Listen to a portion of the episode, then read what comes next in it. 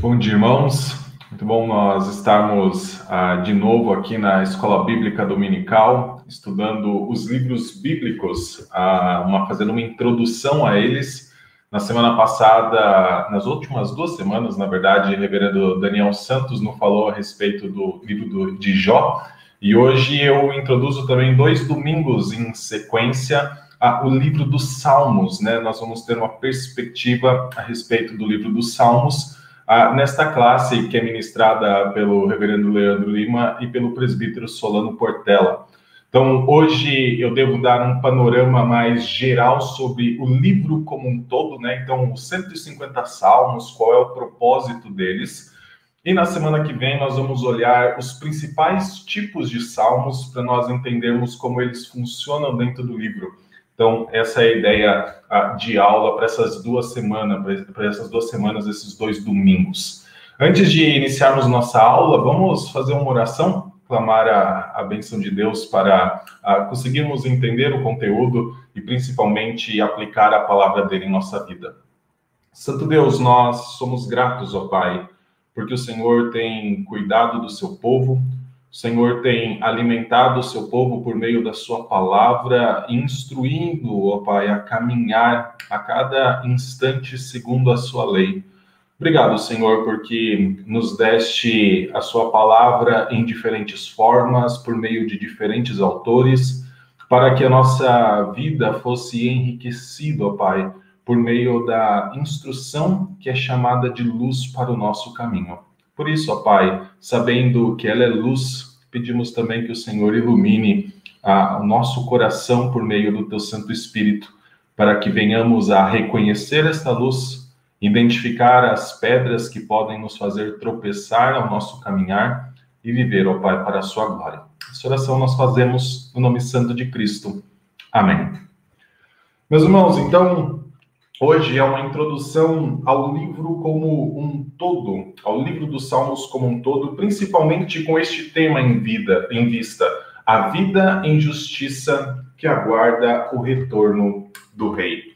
Então vou iniciar aqui a minha apresentação pensando em por que nós devemos ler os Salmos, por que precisamos ler este livro dos Salmos. Eu gosto desta frase de Atanásio, um dos pais da igreja, lá do quarto século, muito importante no concílio de Nicéia. Atanásio, falando do saltério para o seu amigo Marcelinus, ele fala o seguinte: a maravilha com o saltério é que, exceto aquelas profecias sobre o Salvador e algumas sobre os gentios, o leitor toma todas as suas palavras nos lábios como se fossem suas. E cada um canta os salmos como se tivessem sido escritos para seu benefício especial, e os pega e recita, não como se alguém estivesse falando ou os sentimentos de outra pessoa sendo descritos, mas como ele mesmo falando de si mesmo, oferecendo as palavras a Deus como a expressão de seu próprio coração. Quando Atanásio escreveu este trecho, ele antes havia mencionado que nos outros livros bíblicos, muitas vezes nós encontramos Moisés, por exemplo, falando a respeito de si mesmo, Abraão falando a respeito de si mesmo, lá no livro de Gênesis, ah, quando tem a, a sua a narrativa da sua história. E Atanásio fala: muitas das coisas que eles falaram, nós não podemos tomar para nós, no sentido de nós usarmos essas palavras.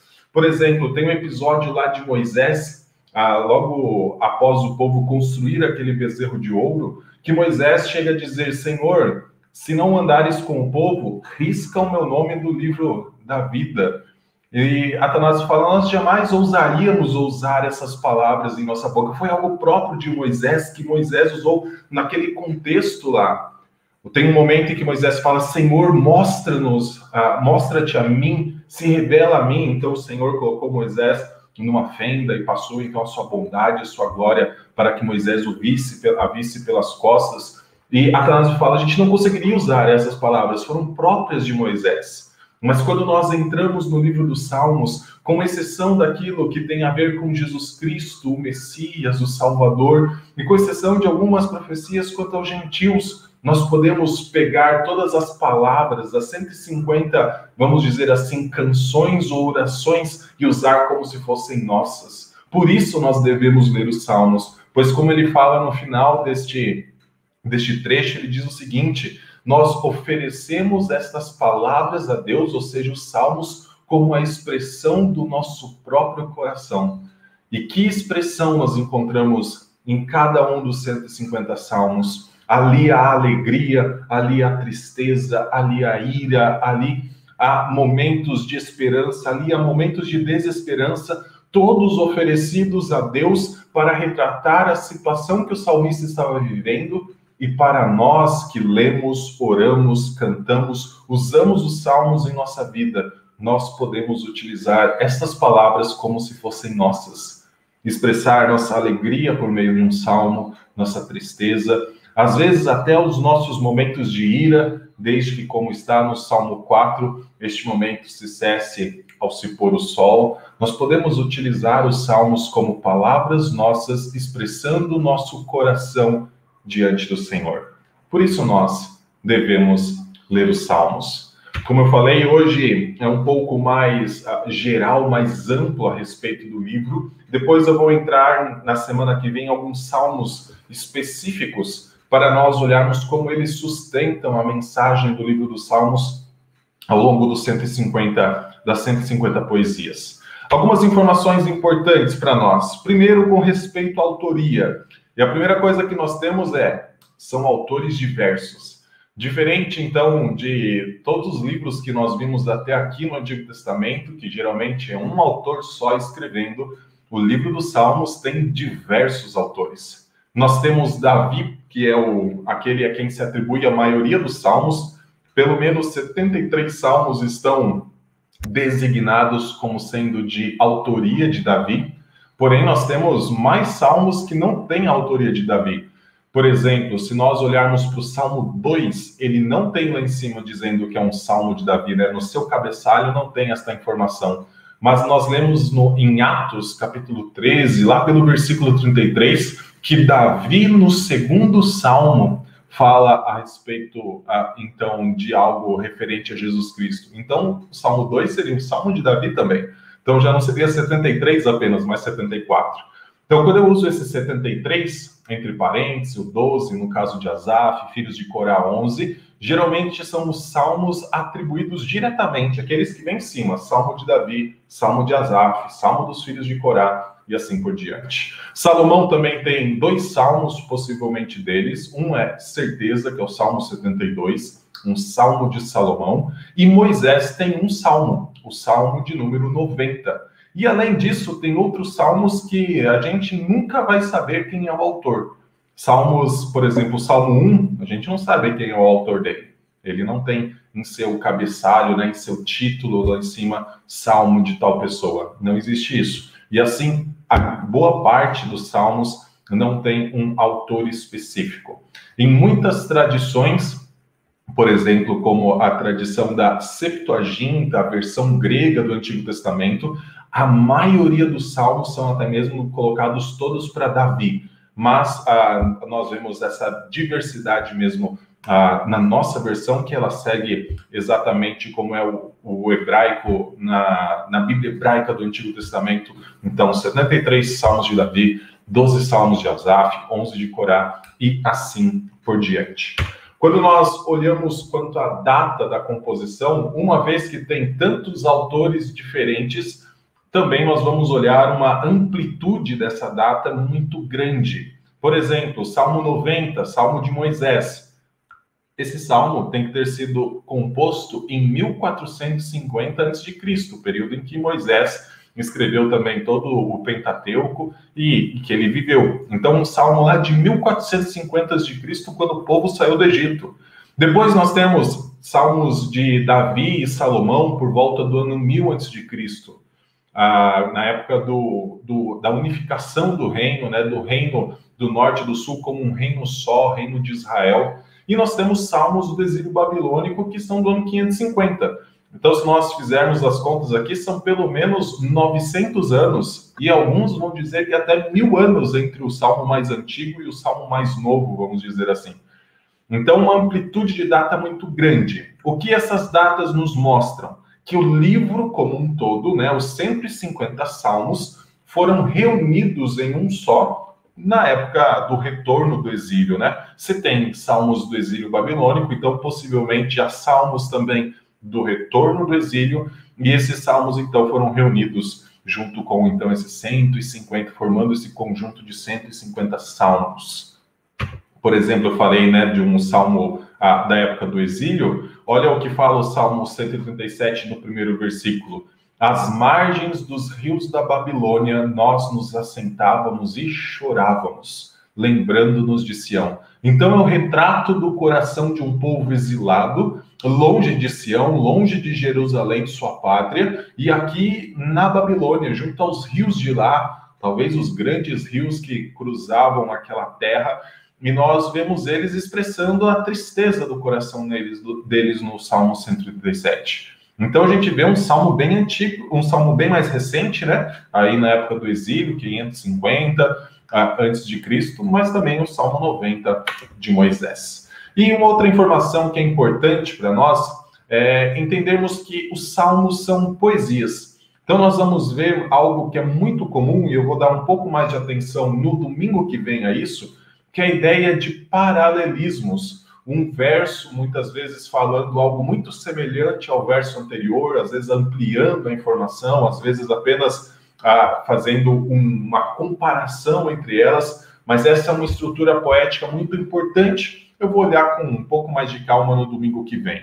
O que eu gostaria que os irmãos ah, saíssem daqui é hoje, entendendo que entre os 150 salmos, nós vamos ter salmos que são hinos de adoração, principalmente por conta das grandes ações de Yahvé na história, né, do Senhor na história, como, por exemplo, a, o resgate lá do Egito. Então, há salmos que louvam até mesmo o momento em que o Senhor abriu o Mar Vermelho e então tragou os cavalos, os cavaleiros de Faraó naquele rio, a, naquele mar nós vamos enxergar salmos que falam das, das, grandes obras do Senhor no deserto, sobre a investida em Jericó e assim por diante, grandes atos redentivos do Senhor que são louvados por meio desses salmos que são hinos de adoração. Há hinos de ação de graça que geralmente se referem àquilo que o Senhor, vamos dizer assim, nos dá ordinariamente todos os dias da nossa vida. Salmos, por exemplo, com relação à proteção do Senhor, ao cuidado do Senhor, ao alimento que o Senhor nos dá. Então, salmos de ações de graça. Salmos de lamento, geralmente o salmista, estando numa situação muito difícil, ele ora ao Senhor transparecendo todos os seus sentimentos de angústia, de aflição, lamentando pela situação que vive e demonstrando esperança na salvação do Senhor. Há salmos de sabedoria, como por exemplo o Salmo 1, onde nós não enxergamos uma palavra, digamos, do, do salmista para Deus, né, num sentido vertical, como seria uma canção, como seria uma oração, mas são salmos mais, vamos dizer, horizontais do salmista para aqueles que estão ao seu redor. Então, nós vemos instruções né, sobre como viver, sobre qual caminho deve ser seguido, qual caminho deve ser evitado, salmos de sabedoria e salmos reais e outros tipos de salmos, mas salmos reais são salmos muito importantes dentro do livro dos Salmos, pois eles ah, exaltam a posição do rei de Israel. E nós abrimos esta, esta aula dizendo que os salmos retratam a vida justa enquanto espera o retorno do rei. Então, a figura do rei é muito importante dentro do livro dos Salmos e nós vamos tentar enxergar isso daqui a pouco também e um pouco mais na semana que vem. Então, algumas informações aí apenas para nós situarmos como são esses 150 salmos, 150 poesias, para nós tentarmos então avançar um pouco.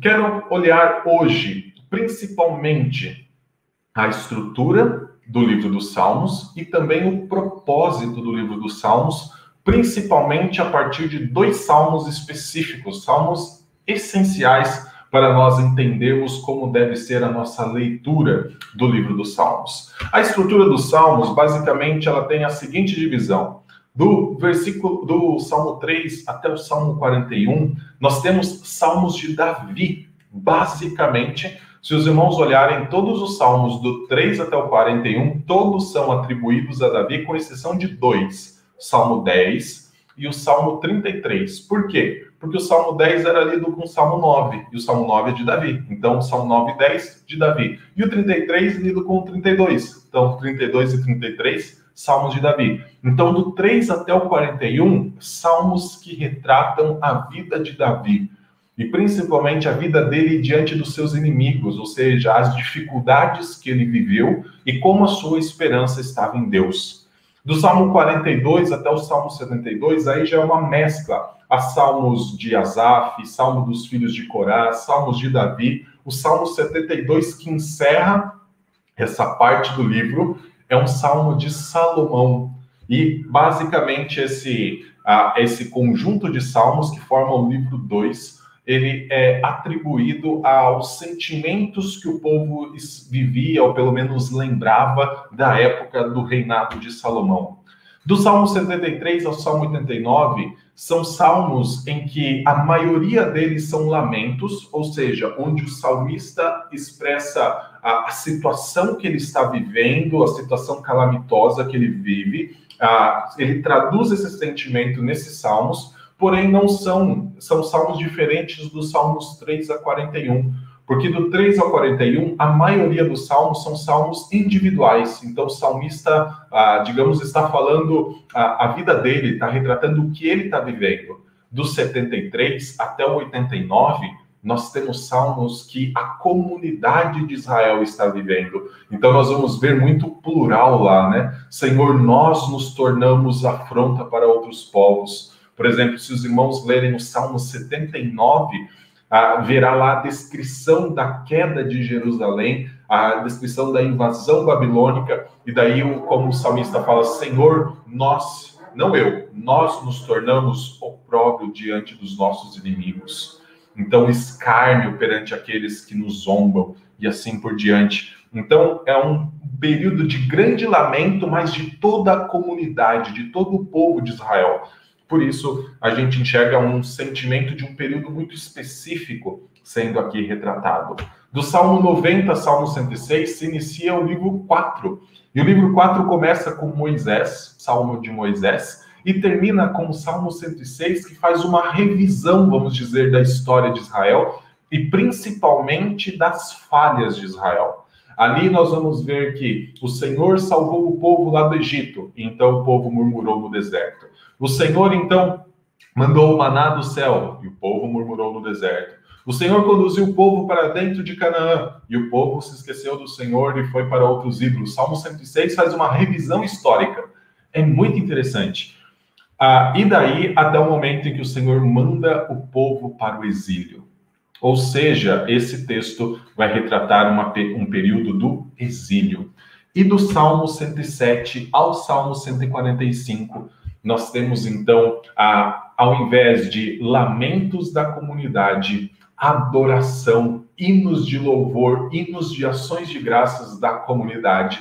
Deixa de ser algo mais, digamos, singular da pessoa individualmente e passa a ser algo então de exaltação, porque o Salmo 107, os irmãos que estão folheando a Bíblia, eu espero que tenham irmãos folheando a Bíblia enquanto eu falo de alguns salmos, os irmãos que ah, olharem para o Salmo 107, vai dizer assim: Bendito seja o Senhor que nos reuniu de entre as nações, o Senhor que nos congregou de entre os povos, porque aqui é o retorno do exílio, até o Salmo 145, um salmo de louvor de Davi. Os irmãos viram que eu comecei o Salmo, o livro dos Salmos com o 3 e o 145. Por quê? Porque eu acredito que esses, uh, esse livro tem duas extremidades que nos ajudam a ler ele. A primeira extremidade eu gosto de chamar de introdução, vai do Salmo 1 até o Salmo 2. E aqui nos ajuda, é onde a gente vai olhar daqui a pouco, a como ler o livro dos Salmos. E do Salmo 146 ao 150 nós temos a conclusão. Para aqueles que folheiam a Bíblia, abra lá no Salmo 150 e veja o seguinte: existem expressões de louvor. Louvem o Senhor com saltério, louvem o Senhor com a tamborins, louvem o Senhor, louvem o Senhor, louvai ao Senhor. E não existe uma razão do porquê louvar ao Senhor. É só a ordem, louve o Senhor. louve o Senhor, mas não tem a razão.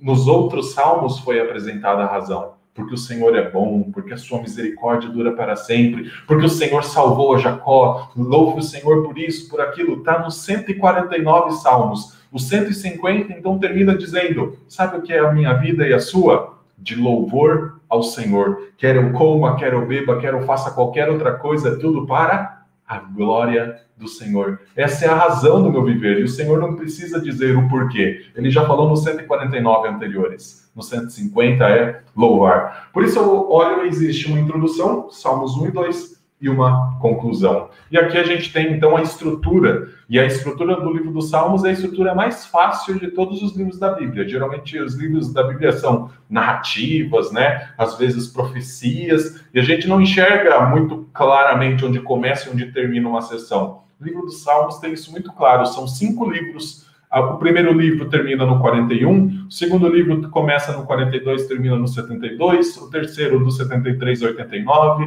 o quarto do 90 ao 106, o 107 até o 150 formam o livro 5, e todos os livros, o Salmo 41, o Salmo 72, 89, 106, 150, terminam com a expressão de bendito seja o Senhor de eternidade a eternidade. Amém.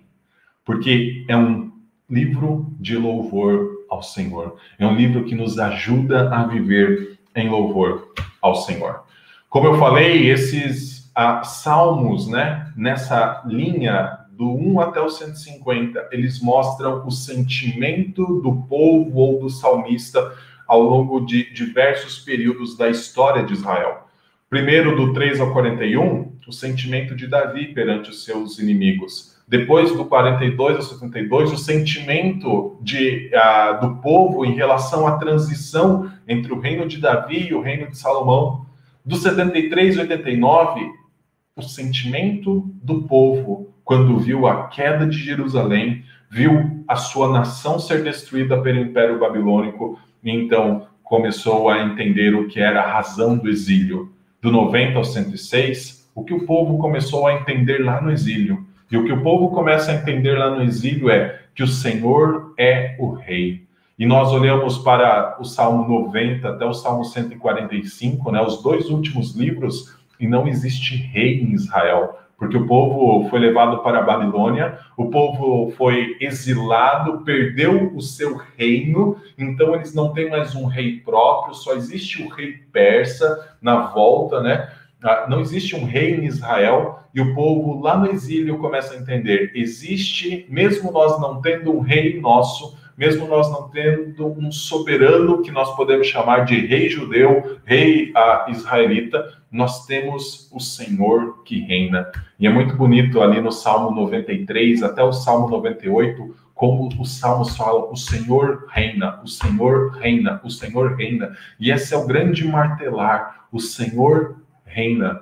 E é isso que nos dá a esperança de viver, mesmo diante das dificuldades, como o exílio foi, mesmo diante da tragédia, como foi a queda de Jerusalém, entender que o Senhor reina e ele é soberano. Então eu gosto de olhar para todos ah, estes salmos, esses 150 salmos, e pensar que eles são instruções para a minha vida, para a nossa vida, para vivermos de forma justa, enquanto nós esperamos o retorno do rei. Eu vou explicar um pouquinho o porquê do retorno do rei. Porque lá no Salmo 89 diz que o rei foi então destruído, o rei de Israel foi reduzido ao pó. E do Salmo 90 em diante nós não temos mais um rei em Israel. O povo fica esperando o retorno do seu rei. E quando o rei retorna, quando Jesus Cristo vem a este mundo, nós temos então o grande Rei dos Reis e Senhor dos Senhores. E nós, que vivemos entre a primeira e a segunda vinda de Cristo, o que nós fazemos? Nós também esperamos o retorno do Rei. Nós também esperamos Cristo retornar e nós sabemos que Ele está reinando, apesar das dificuldades, apesar das lutas, apesar do que podemos passar, como estamos vivendo 2020, 2021 com essa pandemia, a nossa expectativa é pelo retorno do rei, mas na nossa mente é muito claro, o Senhor reina. E é isso que eu acho que os Salmos vão nos ensinar. E eu quero olhar para o livro dos Salmos pensando em alguns temas com os irmãos que vão retratar este grande propósito. São instruções para a vida justa do povo que espera o retorno do seu rei. Quais são os temas principais dos Salmos? Primeiro, ele quer nos ensinar qual é a vida que é louvada, ou qual é a vida que nós encontramos no Salmo 1, que é bem-aventurada ou a vida que é digna de ser vivida. Então, esse é um tema muito importante no livro dos Salmos.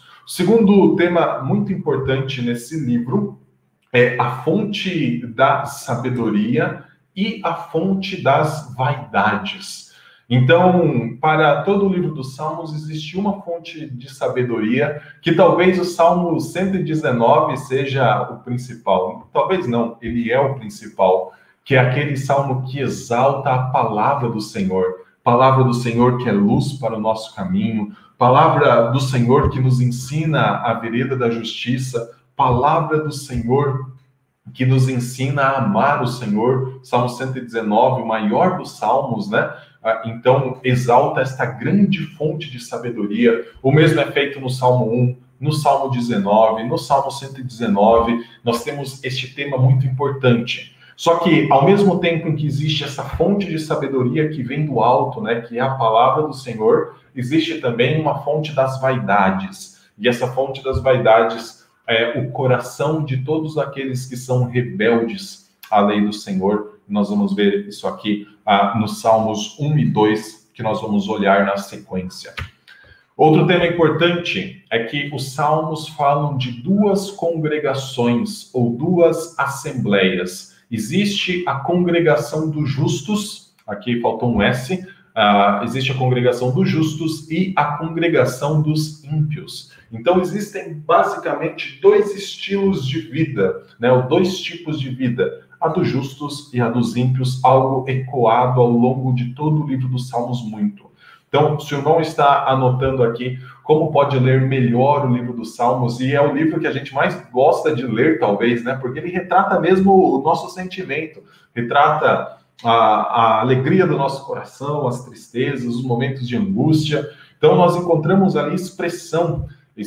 O mesmo autor que eu citei no início, Atanásio, ele fala que os salmos são espelhos do nosso coração. Ou seja, os salmos eles refletem aquilo que nós vivemos. E talvez é por isso que nós gostamos tanto de lê-los, né? De tê-los ah, sempre diante dos nossos olhos. Um outro tema importante no livro dos Salmos é a constante maneira como Salmo fala, os Salmos falam a respeito do destino dos ímpios. Então, em vários momentos, os irmãos vão ver que há o retrato de como será o fim dos ímpios. Né? Então, ele geralmente fala da existência de justos e ímpios, mas ele dá um destaque muito grande para o destino dos ímpios. Exemplo disso são os Salmos 3 a 41, ali da vida de Davi. Em vários momentos é dito qual vai ser o destino dos ímpios, ou o destino dos inimigos do rei. Também os Salmos dos filhos de Corá falam muito disso. Então, é um tema muito importante no livro dos Salmos porque os salmos são o quê? Instruções para o viver justo. E quando a gente pensa num viver justo, é a vida que evita a prática dos ímpios. É a vida que evita praticar aquilo que é mal aos olhos do Senhor. Então, esse também é um tema muito importante. E o outro tema que é central e talvez seja o principal deles é que o rei é retratado como modelo para a vida do seu povo. A gente olha para o livro dos Salmos e se nós lembrarmos, lembra que eu falei que existem 900 anos entre o primeiro salmo e o último salmo? Se nós pensarmos que eles foram reunidos todos na época do retorno do exílio, ou seja, quando o povo não tinha um rei, o livro dos Salmos fala muito a respeito do rei. E sempre fala a respeito do rei, na maioria das vezes, como um retrato de um modelo a ser seguido.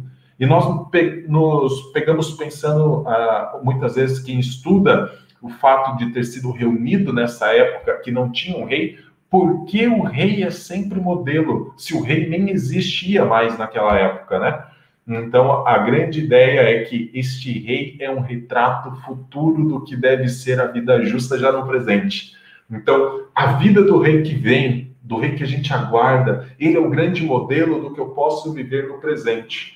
E quando nós olhamos para toda a escritura, basicamente ela ecoa isso. Uma vez que existe um futuro cheio de esperança, em que não há mais pecado, em que só existe a bondade, não existe o mal, em que Deus reina plenamente, sem inimigo algum diante dele, a minha vida presente deve ser igual ou almejando ser igual à vida futura. E isso o rei é sempre retratado como um modelo para o seu povo, e isso é muito importante. Então, acredito que esses são cinco temas principais Existem muitos outros.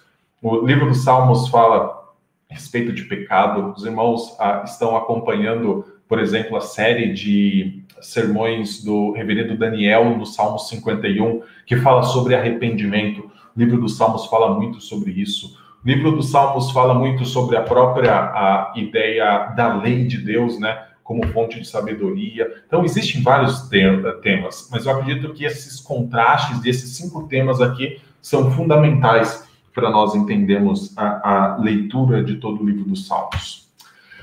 Olhando então para aquele pequeno trecho que eu destaquei lá na nossa estrutura, né, os Salmos 1 e o Salmo 2, né, o Salmo 1 e o Salmo 2, como nós podemos enxergar aqueles cinco temas principais nesses salmos e como estes salmos, que são a introdução de todo o livro, conduz a nossa leitura, nos ajuda a ler os outros 148 salmos.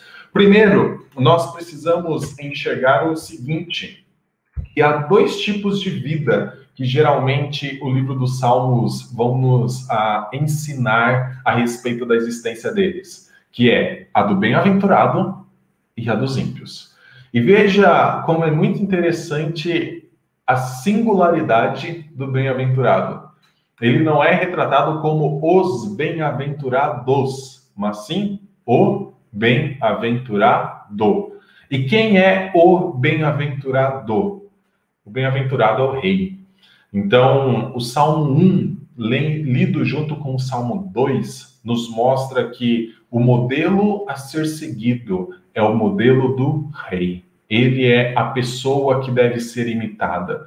É claro, quando nós olhamos para os reis de Israel, até mesmo aqueles que foram os melhores, né, vamos dizer Salomão, eh, Davi e Salomão, nós enxergamos ainda muitas falhas que a gente não pode imitar. Então, qual é o grande rei que nós devemos imitar? Nós, como cristãos que conhecemos toda a revelação de Deus, né, a, de Gênesis a Apocalipse, qual é o rei a ser imitado? Qual é o grande bem-aventurado? Jesus Cristo. Porque olha o que diz o versículo 1: Ele é o bem-aventurado que não anda no conselho dos ímpios, não se detém no caminho dos pecadores, não se assenta na roda dos escarnecedores. Existe aqui uh, um caráter muito de perfeição, o que nós não somos, né? A gente já uh, seguiu conselhos que a gente não deveria seguir, nos detemos em uh, formas de viver que não deveríamos viver nos ah, relacionamos com pessoas que não deveríamos ter nos relacionado ou termos ouvido. Então, aqui existe um caráter muito de, ah, de vamos dizer assim, a, a perfeição a ser almejada. E essa perfeição só se aplica a uma pessoa em toda a Bíblia. Só uma pessoa na existência, que é o próprio Senhor Jesus Cristo. Então, ele é o grande bem-aventurado. não tenho muito tempo para mostrar algumas coisas aqui, mas, por exemplo, olha como ele é retratado no versículo 3 como árvore plantada junto à corrente de águas, que no devido tempo dá o seu fruto, cuja folhagem não murcha, tudo quanto ele faz será bem sucedido.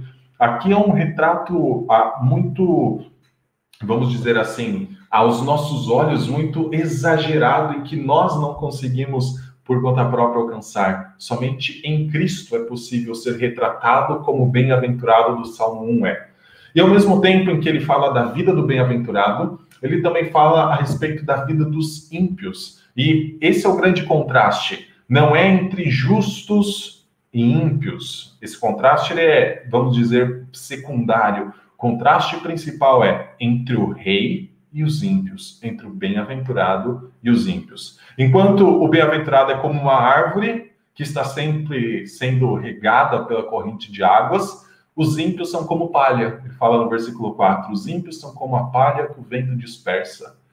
Então, ah, existe esse contraste muito grande sempre entre a figura do rei e a figura dos ímpios. E nós somos ah, chamados a escolher viver como o rei viveu, ou escolher viver segundo o modelo de vida do rei e não segundo a, o comportamento e o padrão dos ímpios. Então, isso é muito importante ao longo de todo o livro dos Salmos. Outra coisa que a gente aprende no Salmo 1 é a respeito de como é a vida recomendada e principalmente qual é a fonte que nutre essa vida. Veja que o versículo 2 fala: Antes o prazer do bem-aventurado, o prazer do rei está na lei do Senhor e na sua lei ele medita de dia e de noite. E esse é o padrão recomendado para todo leitor. Uma vez que o leitor começa o livro dos Salmos, né? Vamos fazer aqui uma maratona de leitura de 150, dos 150 Salmos. Começando pelo 1. Uma das primeiras coisas que a gente se depara é que existe uma vida sendo louvada, a vida do rei, está sendo dito como este rei vive, né? Mas também qual é a fonte que nutre essa vida. Logo, se eu quero ser como rei, eu tenho que imitar o que o rei faz. E se o rei diz que o seu prazer está na lei do Senhor, o meu prazer deve estar lá também. Se o rei medita de dia e de noite nela, essa deve ser algo recorrente para mim. Diariamente eu devo buscar aquilo que é alimento.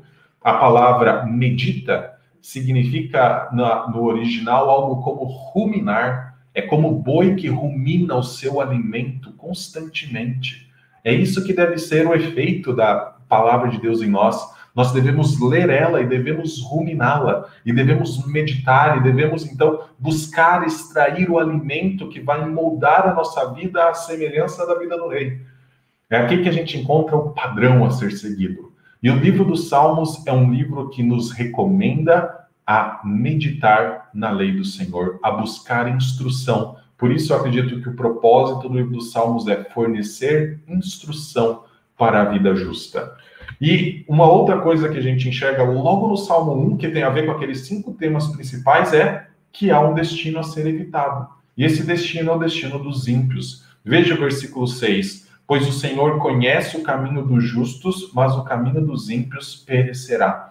E aqui existe algo que eu preciso destacar. Não é falado a respeito de qual o destino dos justos. Veja, diz apenas o seguinte: o Senhor conhece o caminho dos justos. O Senhor sabe qual é o viver dos justos. Mas o caminho dos ímpios perecerá, mas tem o destino dos ímpios.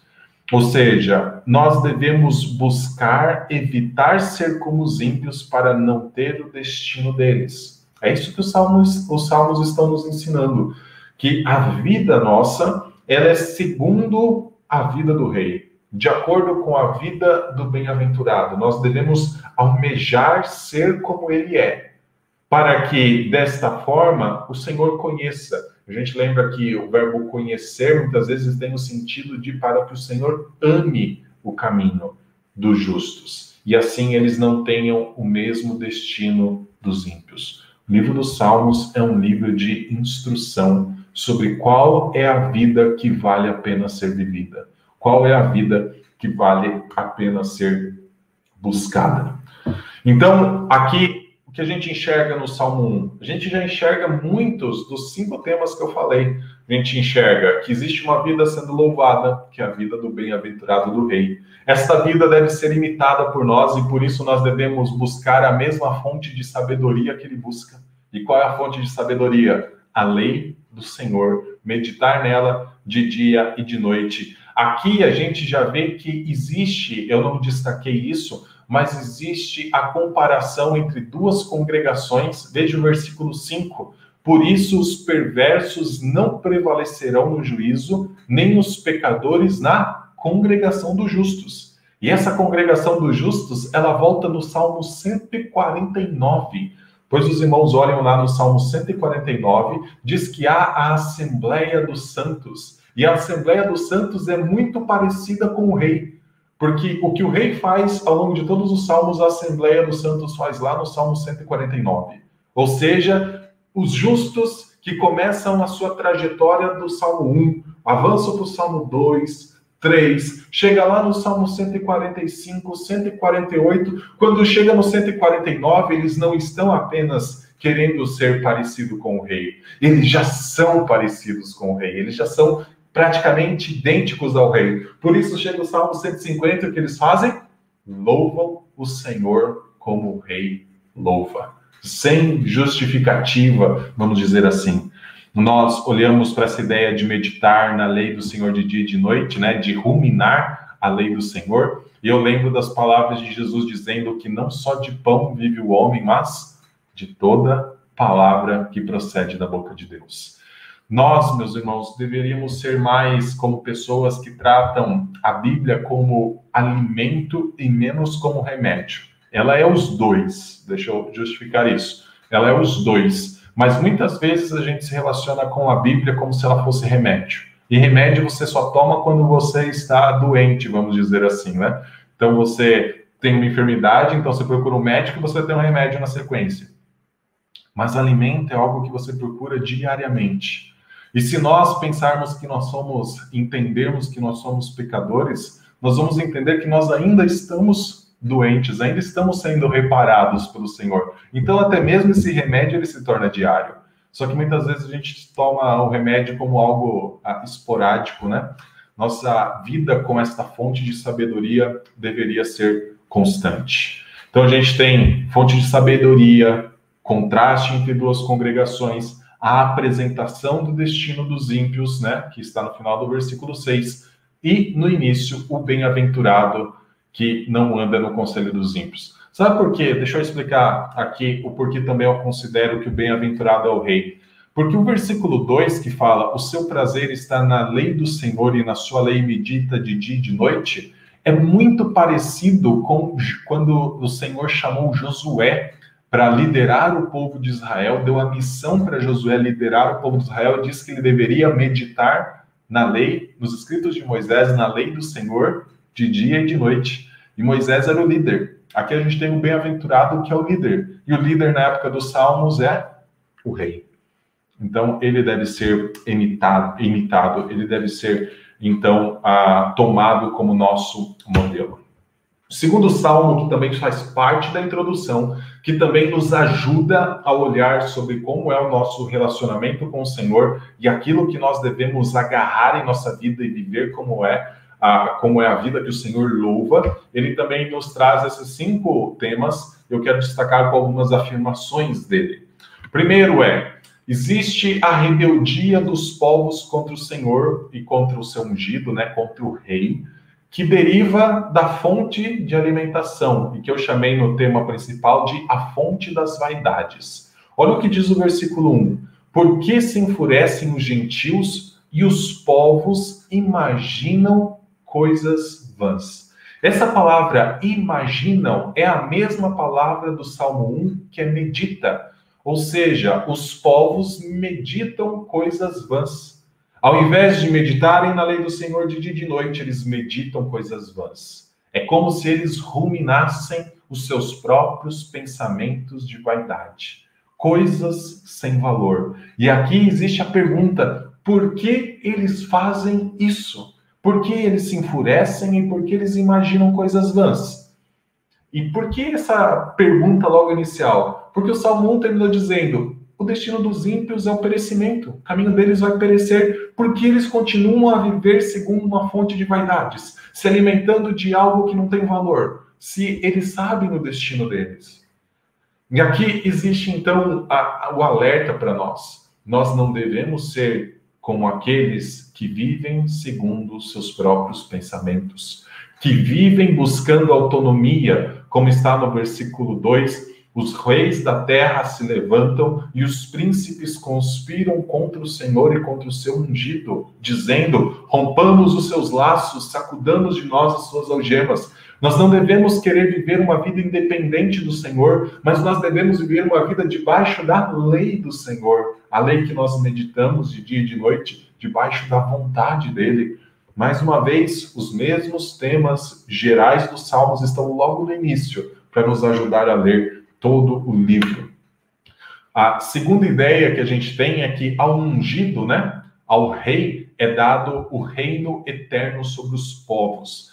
A partir do versículo 6, eu destaquei o versículo 8, mas eu quero destacar, ah, eu quero ler a partir do versículo 6, diz o seguinte: uma vez que, antes de ler, uma vez que os povos estão em rebeldia, o versículo 6 diz o seguinte: Deus dizendo, eu, desculpa, eu, porém, constituí o meu rei sobre o meu santo monte Sião. Proclamarei o decreto do Senhor. Ele me disse: Tu és meu filho, eu hoje te gerei. Pede-me, e eu te darei as nações por herança, e as extremidades da terra por tua possessão, e as despedaçarás como um vaso de oleiro. Olha que parte interessante. Diante da rebeldia dos reis, porque se alimentam de uma fonte de vaidades, nós temos o Senhor colocando, vamos dizer assim, aquela vida que deve ser imitada, que é a vida do rei, que vem lá desde o Salmo 1. E aqui o rei está sendo colocado como soberano sobre a terra. Né? Olha o versículo 8. Pede-me e eu te darei as nações por herança. E aqui a gente tem, talvez, o, de todos os salmos, aquele que mais se aplica a Cristo, ah, de acordo com o seu reinado. Existe o Salmo 22, que fala muito sobre a morte de Cristo, e é o salmo, talvez, a respeito da crucificação de Cristo, mais a, que mais antecipou ela em toda, em toda a Bíblia. Mas o Salmo 2 fala muito a respeito do reino de Cristo. E por que Cristo reina? Sabe por que ele, ele reina? Porque ele vive de acordo com a lei do Senhor. Porque ele cumpriu perfeitamente a lei. Porque ele não encontrou uma alternativa para sua vida. Ele viveu segundo a vontade do Senhor. E então ele tem o direito de reinar. Esse versículo 7 é utilizado lá em Atos 13 para dizer que foi por isso que Deus ressuscitou Jesus dentre os mortos. Porque ele não merecia morrer, porque a morte é o salário do pecado, mas Cristo não não pecou. Então ele tomou a morte em nosso lugar, mas não era para ele morrer. Ele não tinha a, a, necessidade dele morrer por conta dos seus pecados, porque ele nunca os teve. Então Cristo precisava ser ressuscitado dentre os mortos. E no momento em que ele é ressuscitado dentre os mortos, ele ganha as nações por herança. E não é apenas o ganhar. Veja que o versículo 8 começa dizendo: pede-me. Você pode pedir as nações por herança.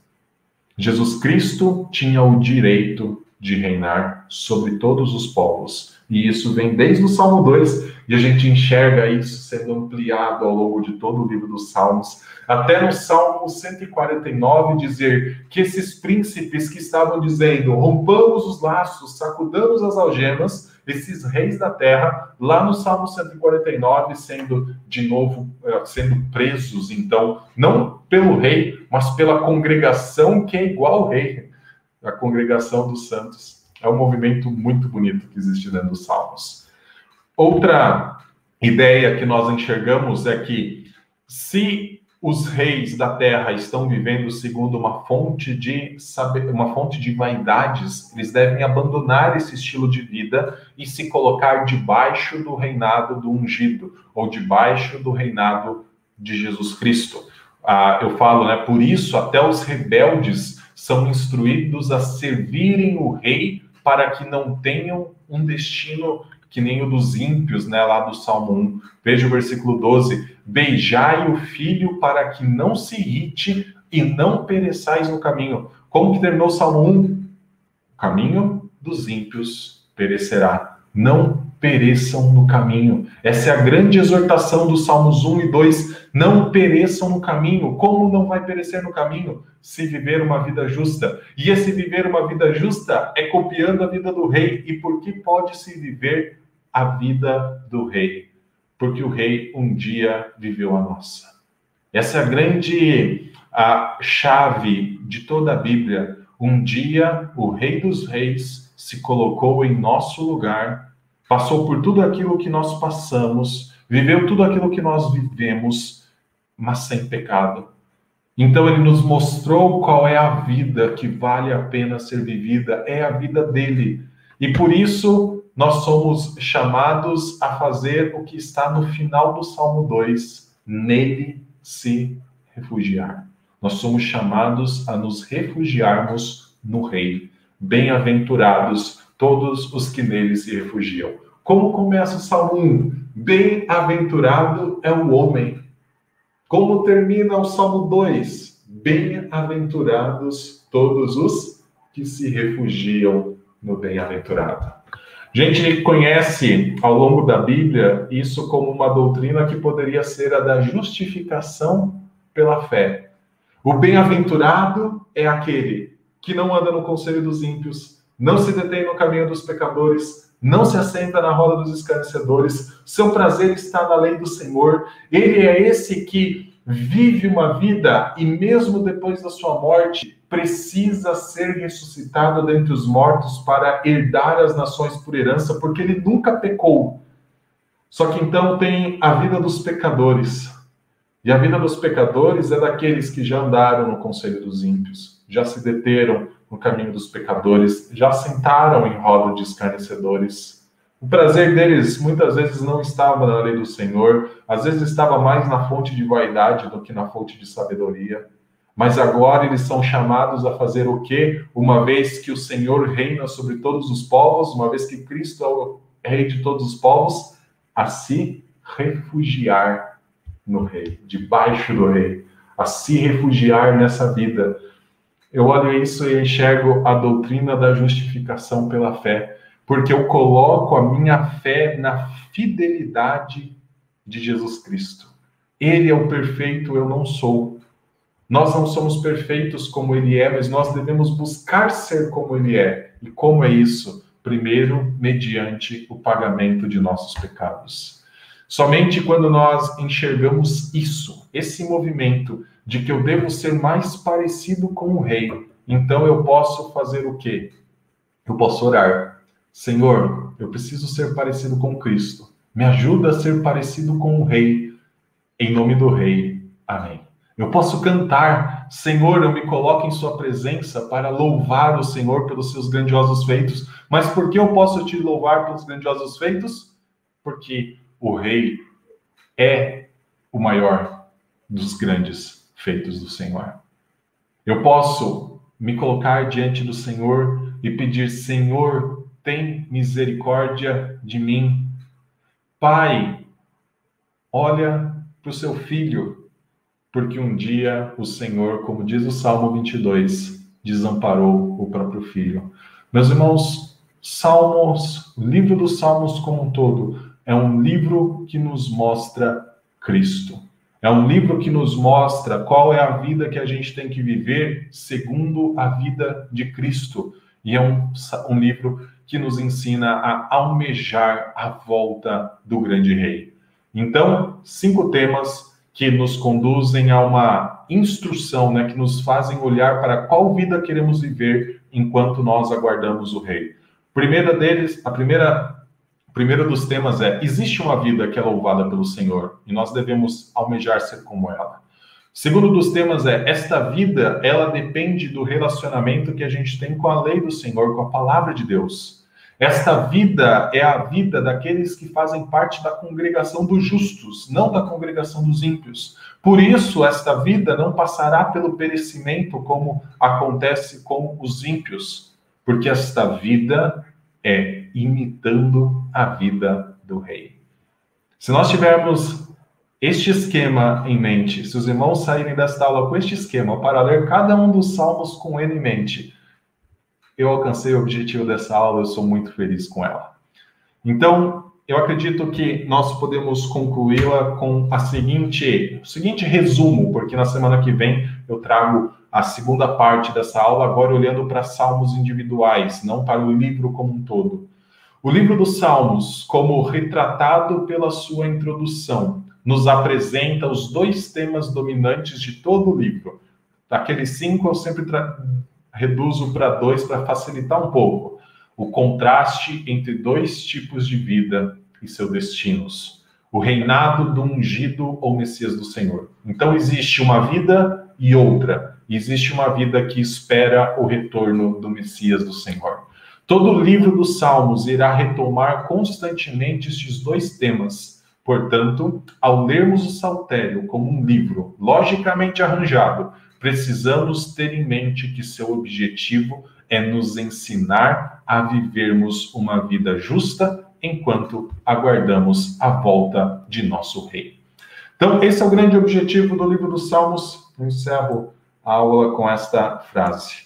Busque os Salmos como fonte de instrução para viver uma vida que agrada a Deus. E esta vida sempre vai ter a expectativa da volta de Cristo. Nós esperamos Cristo voltar a todo instante. Nós devemos terminar como o livro de Apocalipse termina: Vem logo, Senhor Jesus. E enquanto aguardamos a vinda dele, nós devemos buscar viver de acordo com a lei do Senhor, a evitar os caminhos que o Senhor diz que devemos evitar, evitar as alianças deste mundo que o Senhor diz para evitarmos. Enquanto isso, sempre buscar imitar mais e mais a Cristo Jesus. Meus irmãos, Deus abençoe pela vida de cada um. Nós vamos encerrar essa aula com uma oração. Então, nos vemos ah, para a segunda parte dela na semana que vem. Vamos orar? Santo Deus, nós somos gratos pela nossa vida e nós te louvamos, Senhor, porque o Senhor nos dá a esperança de que um dia Cristo vai voltar. Mas nós aguardamos a volta de Cristo sabendo que Ele está conosco. Ele prometeu estar conosco até a consumação dos séculos. Por isso, Senhor, uma vez que Cristo está conosco, nos faz mais parecido com Ele. Nos ajuda, ó Pai, a sermos mais dispostos para com a sua lei, e, ó Deus, nos afasta de nossos pensamentos muitas vezes rebeldes. Senhor, nos ajuda a nos parecer com Cristo e a buscar a tua vontade ao invés da nossa. Senhor, nos ajuda a viver uma vida que, almejando a volta do Rei, também deseja que outros se prostrem aos pés deles e reconheçam Ele como Senhor dos Senhores Ajuda-nos a pregar o seu evangelho, porque agora Jesus Cristo é Rei das nações. O Senhor tem as nações por herança e nós, ó Pai, somos chamados a pregar esse evangelho em todos os povos. Ajuda-nos, ó Pai, também a fazer discípulos. Discípulos que vão odiar a vida que tem o destino como o perecimento e vão amar a vida em justiça como a vida do Rei. Ajuda-nos, ó Pai, a caminhar com as pessoas Ajuda-nos, ó Pai, a viver junto com Cristo enquanto Ele caminha conosco. A oração que nós fazemos é no nome dele. Amém. Meus irmãos, bom domingo a todos. Deus abençoe.